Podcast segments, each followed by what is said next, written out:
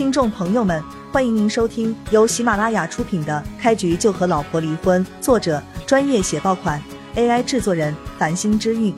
欢迎订阅、收藏、评论、打赏、投喂月票。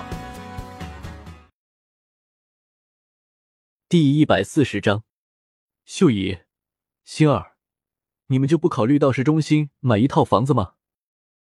叶璇一边帮着叶星做饭，一边问道。叶星看向秀姨，发现秀姨没有说什么，他才开口道：“这里住着还不错，毕竟有多年的回忆，一时间要搬走，真的有些不舍。”秀姨双腿有残疾，之前母女两人根本住不起太好的公寓，他们能够在棚户区有个落脚的地方，已经很满意了。这么多年的生活习惯，不是说改就能改的。叶璇昨天就提出让他们住到市中心去。但是秀姨跟叶心都没有答应。小璇，阿姨知道你是一番好意，但是你要理解心儿，她的童年就是在这里度过的，一时间要搬走，她肯定有些不舍。秀姨帮着叶心解释道。叶璇想了想，才说出一个折中的办法：你们就算搬到了市中心，有时间也可以回来看看。棚户区的居住条件真的有些差。虽然叶璇说的是事实，但是叶星跟秀姨还是没有答应下来。叶璇一看他们态度这么坚定，也就只好寻求其他办法。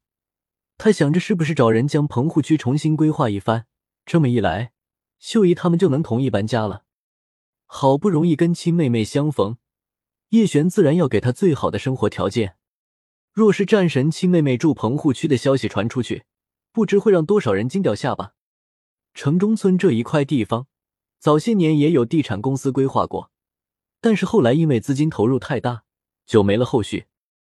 久而久之，就成了一片棚户区。很多农村来城市务工的人，还有家庭遭受重大变故、生活难以为继的人，都搬到了这里居住。当然，棚户区的环境。肯定跟楼房没法比，即便是最差劲的楼房，相对于棚户区也要好了很多。叶璇很理解秀姨跟叶星对这个地方的眷恋，但是他们想要长期留在这里，叶璇肯定不会答应。除了居住条件之外，棚户区的治安也很差，许多小偷混混经常混迹于棚户区，做一些偷鸡摸狗的勾当，而且这里交通也不好，赶往市中心。竟然需要半个小时的时间，实在是太长了。总之，在叶璇看来，棚户区哪里都是问题。让叶星跟秀姨住在这种地方，他是绝对不可能放心的。叶璇已经将环宇集团买了下来，其实他自己开发棚户区都没有任何问题。但是叶璇不想给自己找太多事情，所以暂时没有这方面的想法。忽然，叶璇脑海中想起一个人。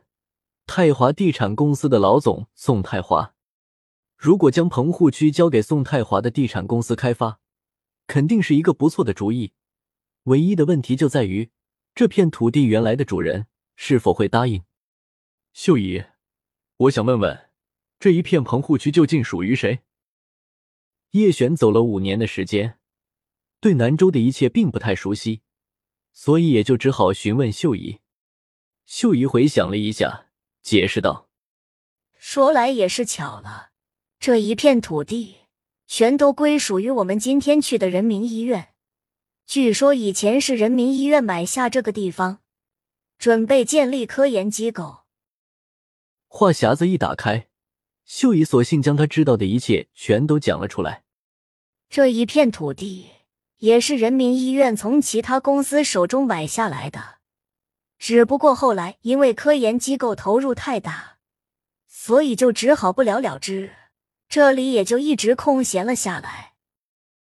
秀姨说道。叶璇大致明白了，这一片土地应该是牵涉到了很多人的利益，由于最终没有达成一致，所以就成了棚户区。实话实说，这个地方的地理位置其实很不错，附近不远处就是一个大型商场。周边诸多产业链也很发达，朝着南边去三公里左右，就是一个海鲜转运市场，人流量很大。往西去，是一片早就开发好的高级住宅区，据说房价一平米都涨到了十万元以上。朝着东边走不远，便是南州三大火车站之一，算是交通枢纽。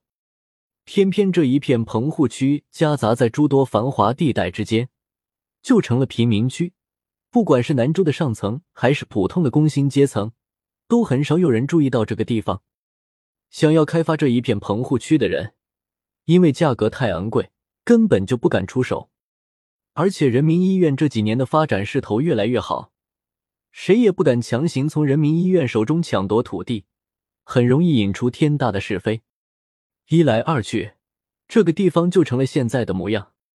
平日里不下雨还好一些，如果下一点小雨，棚户区还没有硬化的公路，就会变得一片泥泞，比起乡下都有所不如。